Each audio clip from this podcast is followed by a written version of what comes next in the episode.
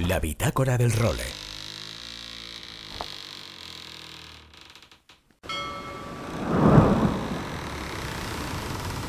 Bienvenidos a bordo del role. Una placentera travesía por los mares del podcast. Zarpamos ya en busca de las mejores historias del mar. A la caña, Nacho Gómez Zarzuela.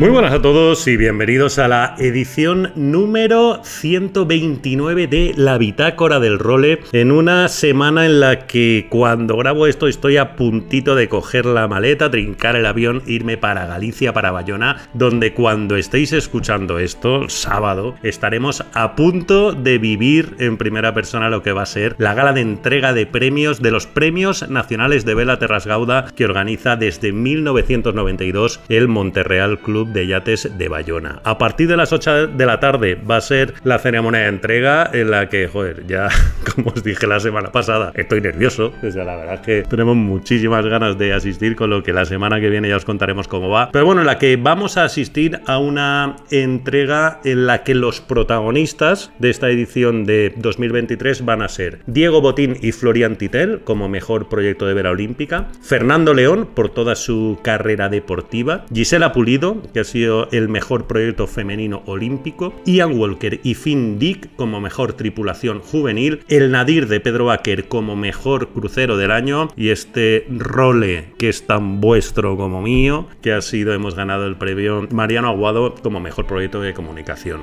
Además, coincidiendo con esta entrega de premios, la verdad es que este fin de semana Bayona que se ha convertido en la auténtica capital de la vela española, porque también están celebrando una nueva edición del Príncipe de Asturias, que este año, gracias a que han ganado algún pantalón nuevo donde estaba amarrada la pinta y tal, tienen 101 barcos compitiendo entre URC, monotipos y la competición femenina. Han conseguido números prácticamente de Copa del Rey o Trofeo de la Reina, con lo que este príncipe de Asturias, que bueno, está convirtiéndose, ya lo era desde hace mucho tiempo, pero sigue afianzándose como una de las regatas de referencia en la vela de crucero española. Además, me gustaría destacar especialmente el dato, ahora que se habla y se potencia mucho la vela femenina, la Gestilar Ladies Cup, que es la competición femenina que dentro del Príncipe de, de Asturias, celebra su vigésimo séptima edición, 27 años de forma ininterrumpida apoyando la vela femenina, lo que me parece, vamos, un hecho brutal,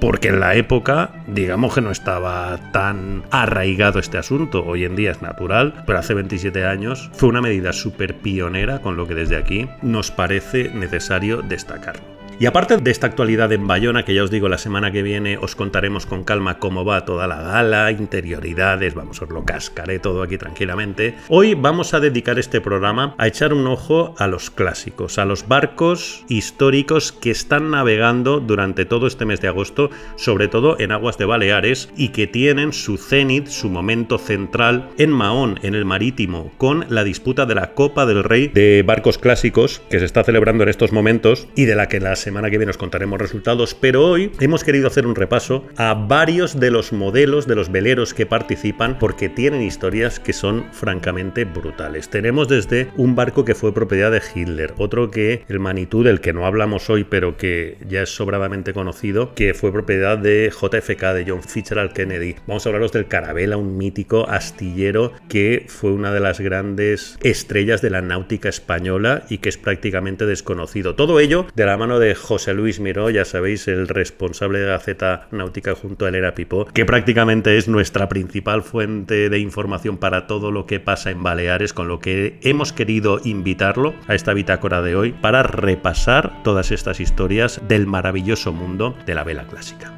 Además en Copa América que ya estamos prácticamente con la previa de la disputa de la primera regata preliminar que va a tener lugar entre el 14 y el 17 de septiembre en Vilanova y la Geltrú. Todos los barcos ya están entrenando en aguas de Barcelona, la verdad es que poder salir al agua allí estos días es una auténtica gozada porque te ves sobre todo a los AC40 planeando de forma vertiginosa, es una auténtica maravilla. Pues bien, en Vilanova y la Geltrú que va a tener lugar esa primera regata preliminar en el que van a estar los seis equipos que participarán en la Copa América Grande con los AC40 en este caso, tanto ahora como en Jeddah, en la segunda regata preliminar que va a tener lugar a finales de noviembre, van a competir con los AC40 y en Barcelona, en la tercera de las regatas preliminares que ya tendrá lugar en agosto de 2024, ya participarán con los AC75, con los barcos con los que competirán posteriormente en la Copa América. El motivo es que todavía están ultimando los detalles de diseño y construcción de los veleros grandes. Y estos AC40, que van a ser los barcos con los que competirán posteriormente en la Copa América de mujeres y de jóvenes. Además, se ha inaugurado ya el America's Cup Experience, que es una especie de exposición barra museo espectacular. Me dicen, todavía no he tenido la oportunidad de ir a verlo, pero iremos a verlo seguro la semana que viene o la otra, con lo que ya contaré con calma cómo está. Con lo que la Copa América que sigue cobrando importancia a medida que pasan los días.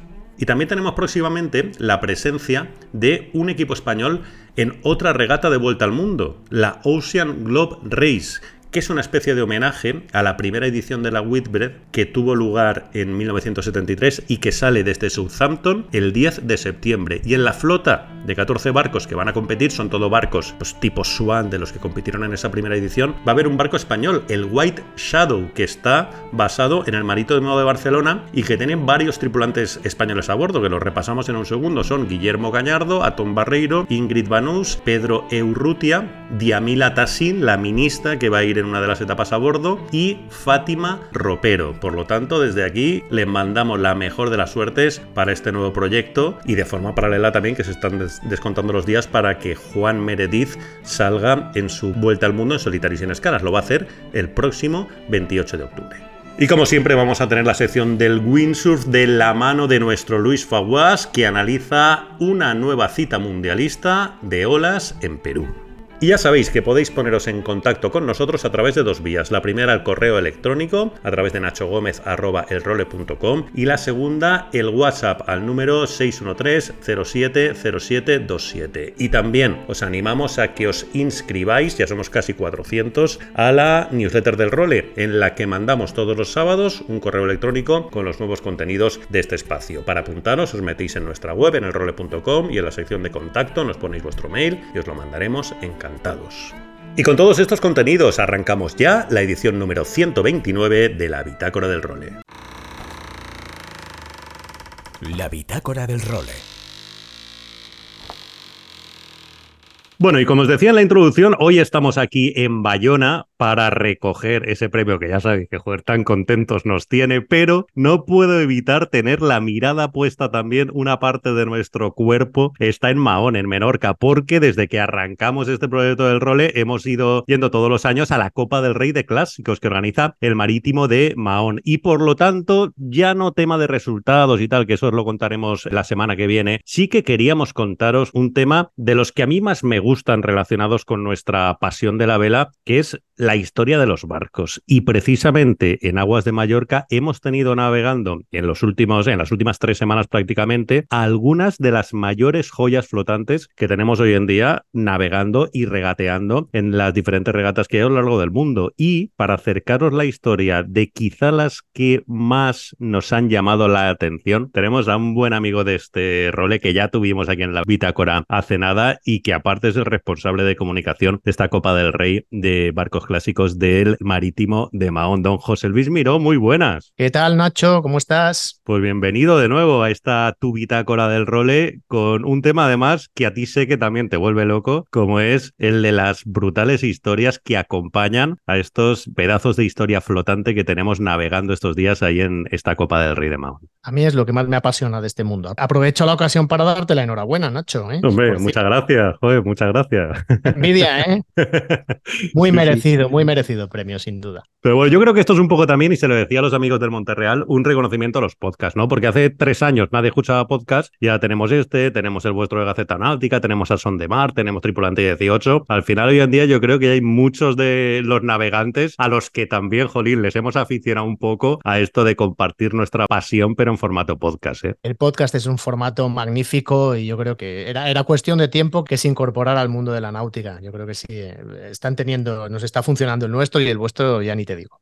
Pues sí, pues hoy el menú precisamente para todos estos amantes del haber leído podcast que tenemos preparado es un poco las apasionantes historias que encierran los barcos que compiten en estas competiciones de clásicos, ¿no? En estos años, pues me acuerdo el primer año entrevistábamos a Alex Pella a bordo de su galvana, el año pasado estuvimos con un mitazo como Torben Grael que estaba navegando también ahí a bordo. Y yo sé, José Luis, que nos tienes preparada una selección, ¿no? De quizás las historias más curiosas, bonitas y llamativas de los bólidos que tenemos compitiendo allí ya en aguas de Mahón. Bueno, es que hay 54 barcos y, y me ha costado un montón la selección. Cuando me dijiste que íbamos a hacer este, este programa, dije, bueno, me lo miro en un rato y luego digo, madre mía, es que no sabía por cuál empezar. Mira, si te parece, he hecho una selección que, en, la, que estén presentes los que son, digamos, los, los diseñadores más importantes que ha habido, no todos, pero algunos de ellos, y por, dividido un poco por las clases en las que están. Si te parece, empezamos por los Big Boats. Maravilloso son los barcos más grandotes, los que tienen esloras pues, superiores a 23 metros. ¿no?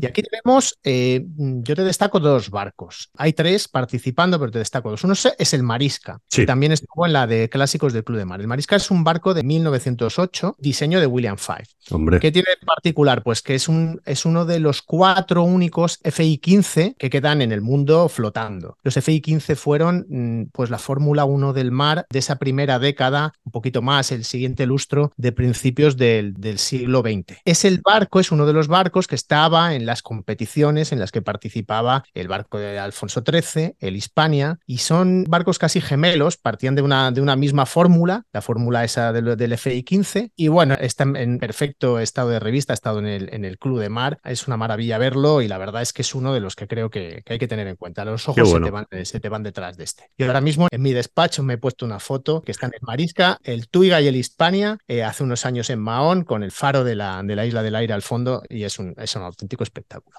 Qué guapo. Otro William Five, el Halloween. El Halloween es el barco que, según William Five III, que es, digamos, uno de los diseñadores más legendarios, es el mejor barco que hizo. Y no no tanto el mejor como el más bonito. En aquel tiempo se decía que si un barco no era bonito, no navegaba bien. Entonces estamos hablando de una preciosidad. Este ya es del año 1926. Historia que tiene. Este barco se construyó para la Fastnet de ese año, que era la segunda edición, y la ganó. Bueno. Y mantuvo el récord del 26, que es el año de su votadora, hasta 1939. Madre mía. Y el récord se lo arrebató el barco que era de la, de la Armada Alemana y era el barco en el que se dice que es, este año no está, se llamaba el Norwind, era el barco que fue de Hitler. Madre mía sí, sí, eso lo recuerdo de otros años, sí, sí. Sí, sí, sí, al Halloween le arrebató el récord de la Fastnet, el barco de Hitler, pero muchísimo, muchísimo tiempo después. es que luego empiezas a hurgar en las historias, ya no solo son las historias de restauración, han tenido todos diferentes armadores, pero algunos tienen ya mm, personajes importantes, ¿eh? personajes que han sido cruciales en la historia del siglo XX. Sí, sí.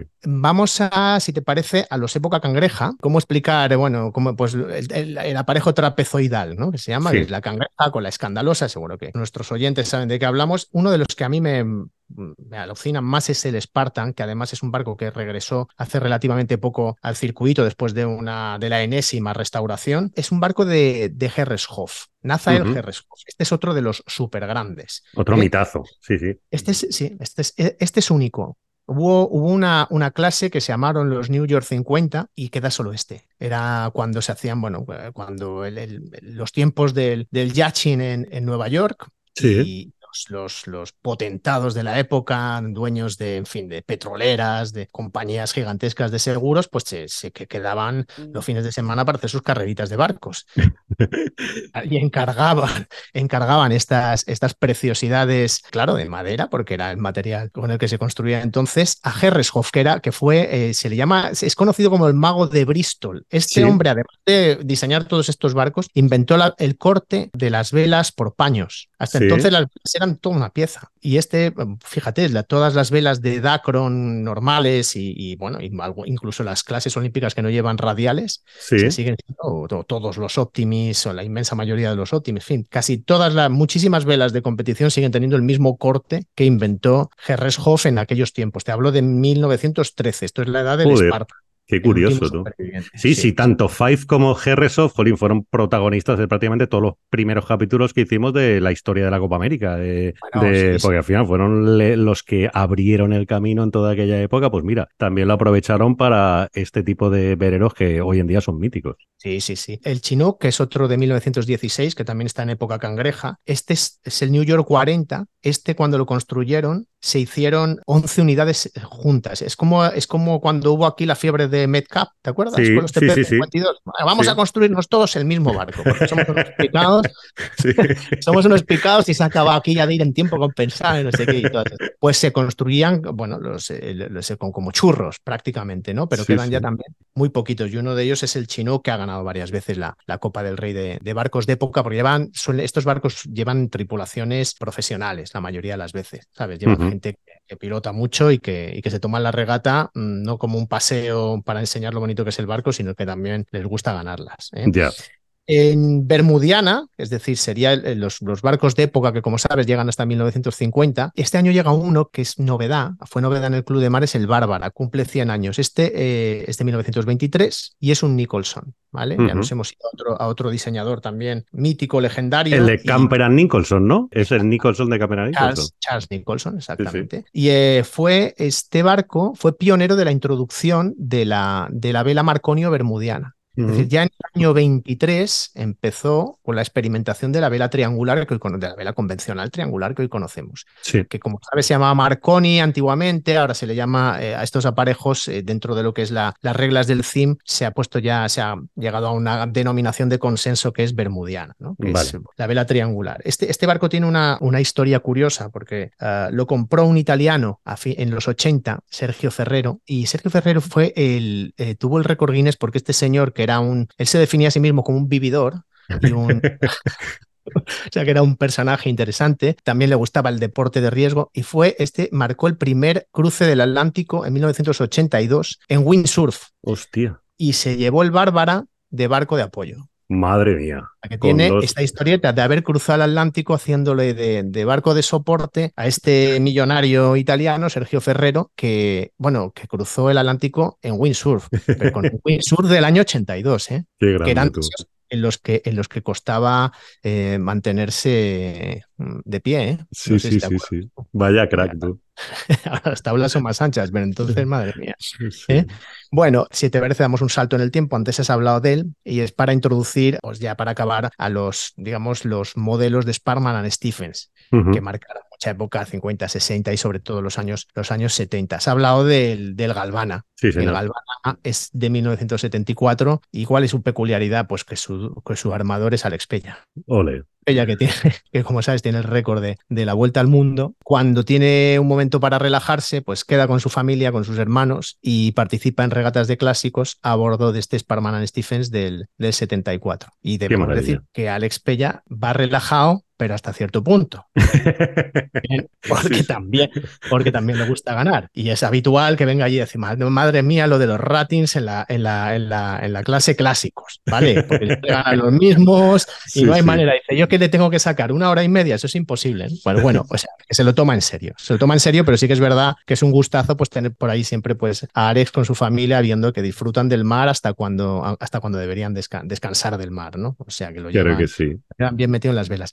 Una peculiaridad del Galvana es que está construido en carabela, que fue un, esto sí que este año me he propuesto dedicarle un, un reportaje a los barcos que estuvieran construidos en carabela fue un astillero eh, que hubo en Cataluña, que lo llevó un húngaro y que revolucionó la forma de construcción. Al principio los diseñadores Parman y Stephens eran un poco escépticos y al final se tuvieron que acabar rindiendo a su, porque introdujo algunas novedades mm, súper importantes que hacían los barcos más ligeros y, más resistentes. Qué bueno. Fue un húngaro, ahora no recuerdo su nombre de memoria, pero fue un húngaro que venía del, de la industria aeronáutica y introdujo muchas de las cosas, pues, pues, eh, pues el sistema de que, entonces las hélices se hacían de, de, madera, pues introdujo algunas formas de, digamos, de ensamblaje que fueron una revolución. Y esto me lo contó, ya para terminar, el armador de un barquito de 1971, también es un Sparman and Stephens, que se llama El Celeste di Mare y tiene una historia preciosa, porque esto era, esto es un, enamorado de los barcos clásicos y un día estaba eh, en, su, en, su, en, su, barco, el que él tenía, pues eh, puerto haciendo cosas eh, a bordo y, de repente vio que entraba, que, que, bueno, vio que la grúa, que el Travelis sacaba este barco del agua con un agujero, se había estampado contra las rocas y lo vio allí y dijo, qué preciosidad, madre mía, qué pena que este barco esté en este estado.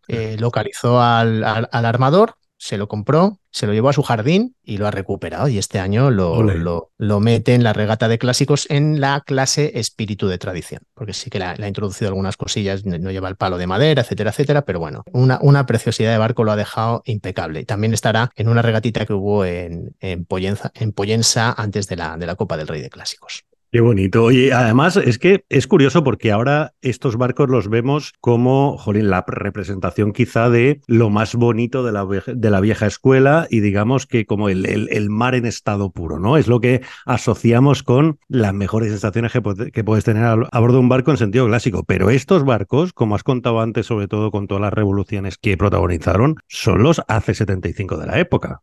Esto que vemos ahora de los foils y volar y tal, es lo que hicieron estos barcos cuando empezaron en las primeras décadas del siglo XX. No, sobre todo los FI-15 de los que hemos hablado al principio, eso será la, la, era lo máximo, a lo máximo a lo que se podía aspirar. También hay que situarlo en el contexto de la época, porque esos barcos pues tenían ciertos lujos dentro, ¿no? No se planteaba el yachting como en, los términos tan profesionalizados y tan radicales que hay ahora, pero bueno, esos barcos, yo he ido, yo, yo he navegado en el Lady Anne, que es el cuarto de los eh, FI-15, que lo llevaba, lo llevaba el patrón Juan Lucerra, y ese barco cuando, cuando con viento y con todas las, con todo el trapoizado, corre mucho, ¿eh?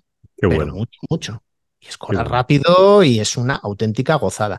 Mira, me, dijo una cosa hace poco Eduardo Jardón, que es un, un armador de un, de un, clásico aquí que se construyó en Mallorca, el Rosendo, y, lo entrevisté hace poco. Y él me dijo una cosa, bueno, él me dijo que claro, hay un momento en los años 70 en que entra la fibra y el mundo cambia, el mundo de la náutica cambia para, para bien, para muchas cosas, porque la fibra tiene mm, algunas ventajas uh, sin duda sobre, sobre la madera, principalmente el mantenimiento. Dice, yo no soy el dueño de este barco, y lo dicen todos los armadores de barcos clásicos. Dice, yo no soy el dueño del barco. O sea, el, el, barco me posee a mí. Claro, yo soy el usufructuario de su uso, porque cuando yo me muera, este barco puede seguir viviendo para toda la eternidad, porque si se le pudre una, una madera, hay alguien que ame estos barcos, que puede ir a buscar ese tipo de madera, puede cambiarle el tablón y dejar el barco como nuevo. Su barco, que es el Rosendo, ha cumplido hace poco 70 años y le dije, ¿y qué pasa si, si no tiene heredero? Digo, si mis hijos no quisieran quedarse con el barco, que puede que no se lo quieran quedar, yo se lo voy a donar al club, al que sea. A mí lo único que me interesa es que cuando yo no esté, este, este barco siga navegando. Es otra forma completamente de entender eh, el, este deporte y yo diría que incluso la vida. Qué bonito. Pues ya sabéis, si estáis en Mahón eh, por estos días o en Menorca, no dejéis pasar la ocasión porque tenéis a todas estas joyas que nos acaba de contar José Luis y muchas más en los pantalones del, del Marítimo dispuestas a que vayáis a echarles un ojo, hombre, que es una auténtica maravilla. Pues don José Luis Miro, un millón de gracias una vez más y la semana que viene en este rol contaremos resultados, a ver esos piques con los ratis y con toda esa historia, cómo acaban. Hasta la próxima, un fuerte abrazo. Un abrazo. Seguimos. La bitácora del role.